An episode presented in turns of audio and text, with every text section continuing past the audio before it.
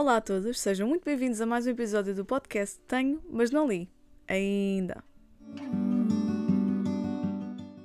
Já que estamos quase a entrar em fevereiro, o episódio de hoje é totalmente dedicado aos romances que eu recomendo para ler no mês do amor. Eu fiz uma lista com 20 livros, portanto temos aqui romances para todos os gostos, e eu, eu dividi um pouco a lista, portanto os dois primeiros são Hum, para quem não gosta assim muito de lamechices e de coisas muito românticas, uh, portanto são livros um pouco mais pesados que tratam temas assim um bocado mais tristes e os restantes são uma variedade de daquele romance cheio de clichê e todo cheio de furfurus e super lamechas que nós gostamos. Portanto temos aqui um, recomendações para toda a gente. Então, o primeiro livro chama-se Pessoas Normais e é da Sally Rooney. Este livro fala-nos da Marianne e do Connell, que andam na mesma escola, mas são completamente opostos. Um, o Connell é popular, faz, faz parte da equipa de futebol, e a Marianne é reservada e, e tende a afastar-se dos colegas, até devido a situações traumáticas uh, que se passaram anteriormente. E um dia a dinâmica entre eles muda. E depois, ao longo da leitura, nós vamos vendo como a sua relação evolui e os inevitáveis altos e baixos. Este não é de facto um romance muito leve, é um pouco triste, mas para quem não quer leituras muito lamechas será uma boa escolha. Eu recomendo também a série, que está bastante fiel ao livro e é incrível. A seguir temos o Expiação, do Ian McEwan.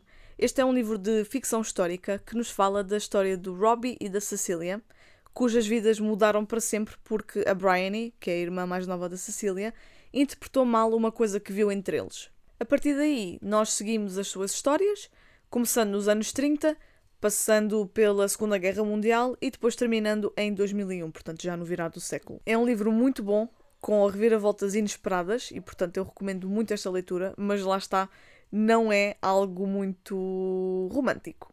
Na transição entre os livros mais pesados e os livros mais levezinhos e lamechas, temos o Love and Other Words, da dupla Christina Lauren, este livro fala-nos sobre Macy e Elliot, que eram muito amigos na adolescência e depois acabaram por desenvolver uma relação. E um dia acontece algo que os separa.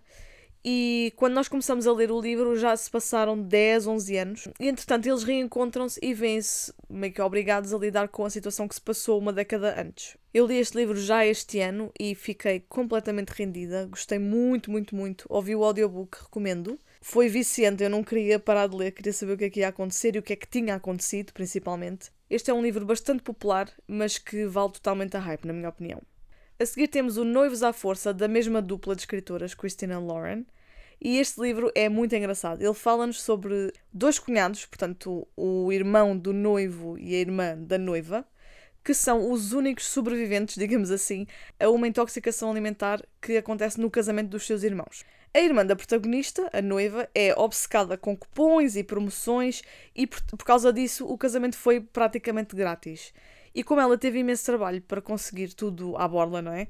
Pede à irmã para ir para a lua de mel no lugar dela, para não se desperdiçar uh, esse trabalho que ela teve. O problema é que tem que ir um casal, não é só a noiva. Portanto, ela vê-se obrigada a ir com o irmão do noivo. E estes dois odeiam-se de morte. E para aproveitarem a viagem, vão ter que fingir que são um casal apaixonado e vão ter que dividir o quarto e etc. Mas na verdade eles não se podem ver nem pintados. E portanto, como vocês devem imaginar, isto cria uma história, uma premissa engraçadíssima e eu adorei este livro, é muito, muito giro. A seguir temos Icebreaker da Hannah Grace. Este livro é sobre dois atletas uh, na faculdade. Eles são uh, atletas de competição, portanto, estão constantemente a treinar para competirem em equipa ou, no caso da rapariga, em par. Ele faz parte da equipa de hockey em gelo e ela é um, patinadora artística. Não gosta nada dele, não o pode ver à frente, mas depois acaba por perceber que ele até é boa pessoa e não era bem como ela estava a imaginar. E portanto, nós vamos vendo a sua relação um, a evoluir. Eu adorei este livro, portanto, é uma das minhas recomendações mais recentes. Eu li-o no final do ano passado. É muito, muito giro. E é uma daquelas autoras que, a partir de agora, é automaticamente comprar os livros todos que saem. Por falar em romances de faculdade, temos também a duologia Holiday with the Players, da Rebecca Janschek. Esta é uma duologia de novelas, uh, portanto, lê-se muito rápido. E as novelas são uma sobre cada gêmea. Nós temos a Holly e a Stella e elas têm ambas romances um bocadinho complicados. Uma anda enrabechada pelo melhor amigo do irmão. A outra anda a namorar o arqui-inimigo do irmão. Portanto, podem ver já aqui os problemas todos que vão surgindo. Uh, e estes livros passam-se na altura do Natal, mas, claro que isso não invalida que se leia em fevereiro. A seguir na lista temos Letra Miudinha, da Lauren Asher. Este é o primeiro livro numa trilogia que segue o Rowan, que é herdeiro de um parque temático, estilo Disneyland, que até tem um nome parecido, chama-se Dreamland. Portanto, por um lado temos a perspectiva do Rowan e por outro temos a perspectiva da Zara, que trabalha nesse parque e faz uma proposta de uma das atrações do parque que acaba por agradar o Rowan, apesar dele a achar insuportável. Eles vêm-se forçados a trabalhar juntos e, entretanto, vão criando uma conexão que um dia têm de enfrentar. Eu gostei muito deste livro e quero muito ler os outros dois. Já tenho ali o segundo, só preciso de lhe pegar e vai sair no final do mês o terceiro. E eu estou super curiosa para ler o segundo e o terceiro. A seguir temos outra antologia, uma coleção de três novelas que se chama Loathe to Love You, da Ali Hazelwood.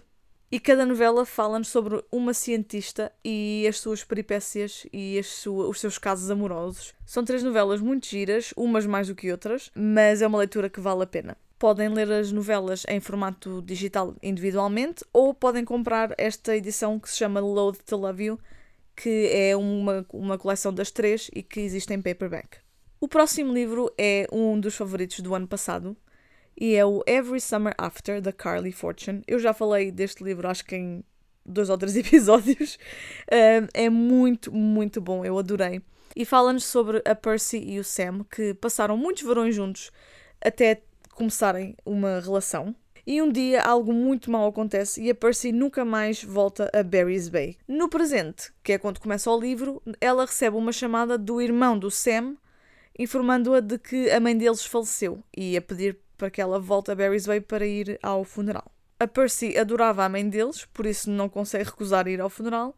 O problema é que ela sabe que isso significa que ela vai ter de enfrentar o que aconteceu no passado e falar com Sam. É uma leitura incrível, adorei, chorei, ri, tudo. E recomendo muito, muito, muito. Mais uma leitura que se centra assim no tema do verão temos o Aconteceu naquele verão da Tessa Bailey. Este livro é muito engraçado, fala-nos sobre a Piper, que é uma socialite super famosa nas redes sociais, e o seu padrasto é milionário, por isso ela é popular e é rica e etc. e passa a vida nas festas.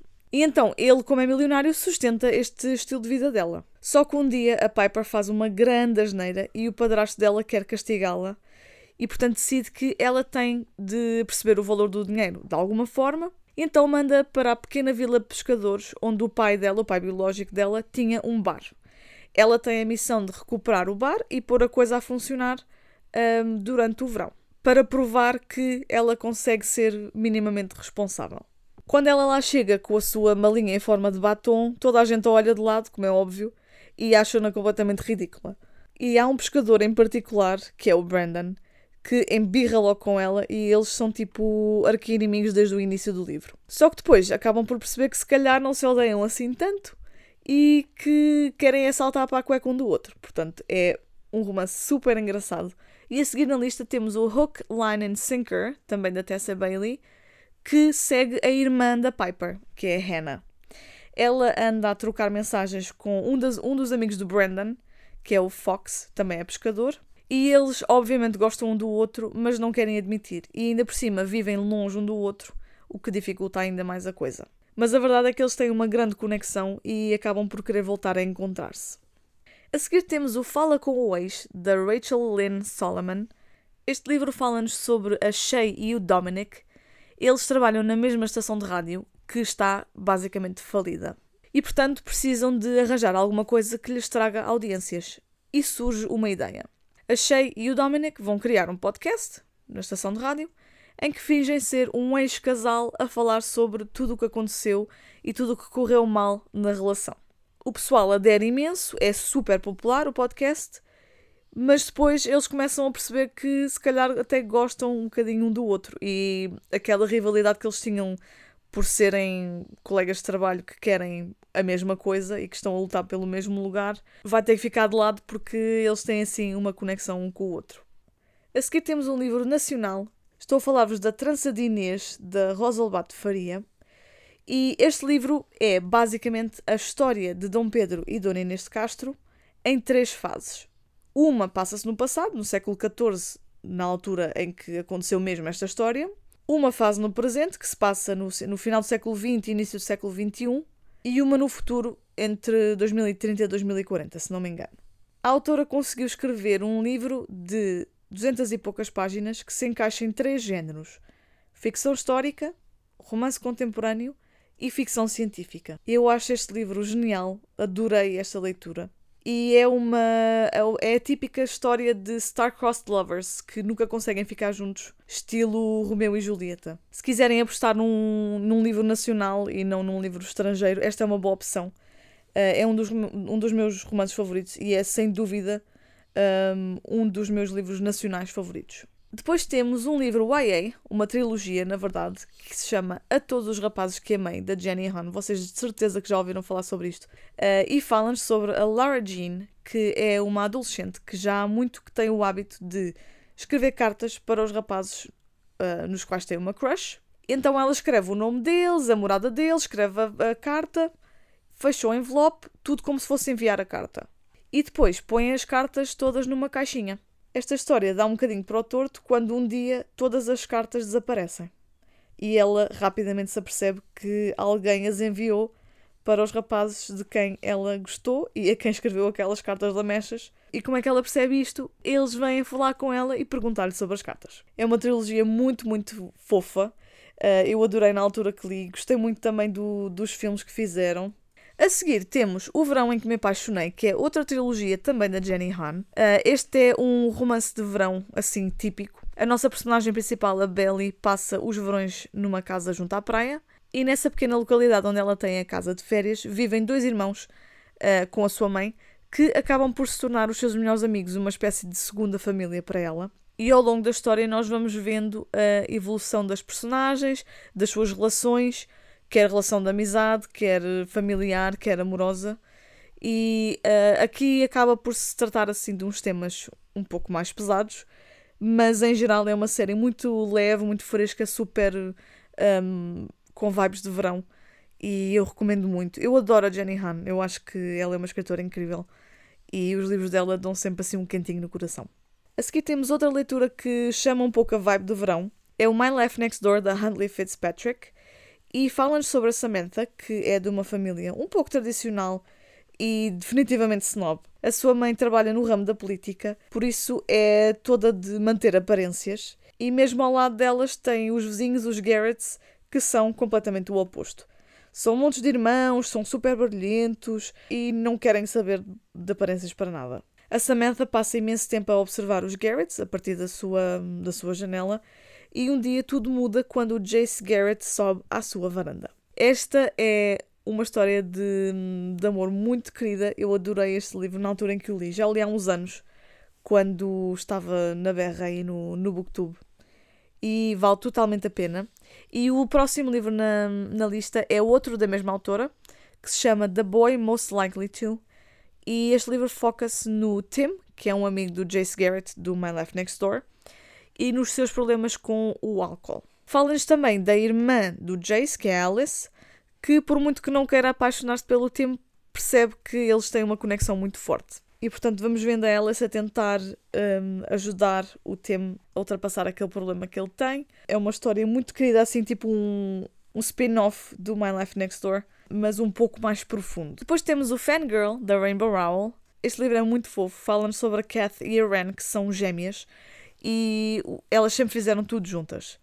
Só que quando chega a altura de irem para a faculdade, a Ren diz que não quer ser a sua colega de quarto, quer que elas fiquem em quartos separados para conhecerem novas pessoas. A Kath é um pouco antissocial e sente-se um bocado traída pela irmã e depois, quando já está na faculdade, acaba por estar o tempo todo enfiada no quarto, a comer barrinhas de cereais e a escrever fanfiction. A sua colega de quarto tenta encorajar a Kath a, a sair e a fazer alguma coisa, mas ela não sabe bem se está preparada para isso, porque ela tem alguma ansiedade social. Entretanto, ela tem todo um drama com um professor de ficção que acha que a fanfiction é tipo o demónio e que ela devia escrever eh, histórias originais e não tirar ideias da história de outra pessoa e pegar nessa história e fazer o que ela quer. E portanto temos aqui uma personagem que está a lidar com muitas emoções, não é?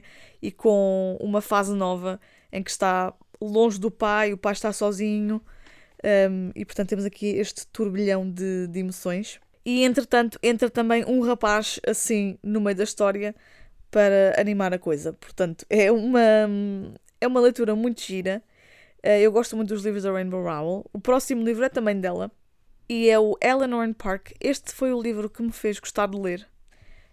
Um, e é um romance que se passa nos anos 80, em que conhecemos a Eleanor e o Park. A Eleanor é de uma família com algumas necessidades, não tem muitas posses, e ela tem um padrasto horrível que lhe faz a vida no inferno. O Park é um miúdo reservado, uma família normal, e ele só não quer ter problemas, quer estar na dele, sem ninguém o chatear, e a ler as suas bandas desenhadas. Estes dois misfits vão desenvolvendo uma amizade que é muito bonita e que nós vamos acompanhando ao mesmo tempo que vemos as suas situações familiares e como os seus dias correm na escola. E chegamos ao final da nossa lista. O último livro é o Isla and the Happily Ever After, da Stephanie Perkins. Este livro é o terceiro numa espécie de trilogia. Um, eu acho que o primeiro livro está traduzido em português como Ana e o Beijo Francês. Eu gostei bastante desse livro, mas dos três que eu li, este é o melhor, sem dúvida. Então, neste livro, nós lemos sobre a Ayla e o Josh, que são alunos de uma escola americana em Paris. E a Ayla tem uma crush no Josh há imenso tempo, nunca pensando que ia dar em nada, claro. Entretanto, percebe que se calhar essa relação não é assim tão impossível, mas o problema é que a altura de irem para a faculdade aproxima-se e os dois vão ter de lidar com a possibilidade de terem que ficar longe um do outro. Este romance é também muito fofinho, como eu disse, é o meu favorito da trilogia. Eu gostava que a Stephanie Perkins continuasse a escrever assim livros destes uh, de romance YA completamente clichê e bastante lamechas, digamos assim. E fim da lista, vamos então passar ao Weekly Top 3. O tema desta semana, como já puderam perceber, é romance, e portanto eu vou-vos pedir que vão ao Instagram, vanessateixeira.pt, e no story do episódio de hoje uh, recomendem três romances que vocês acham que são ótimas leituras para o Dia dos Namorados. Como sempre, eu vou deixando o, o vosso feedback no, nos stories, portanto, tudo aquilo que vocês lá escreverem de recomendações eu depois publico. Portanto, quando estiverem a ouvir isto, já está pronta a story para vocês irem deixar as vossas recomendações. E pronto, chegamos então ao final do episódio 5 do podcast. Muito obrigada por todo o feedback que têm dado, todas as mensagens, as avaliações que têm dado. Muito obrigada. Eu estou a adorar fazer o podcast, é mesmo um formato que eu adoro e eu espero que vocês estejam a gostar também. E é tudo para o episódio 2. Espero muito que tenham gostado e vemos no próximo. Tchau!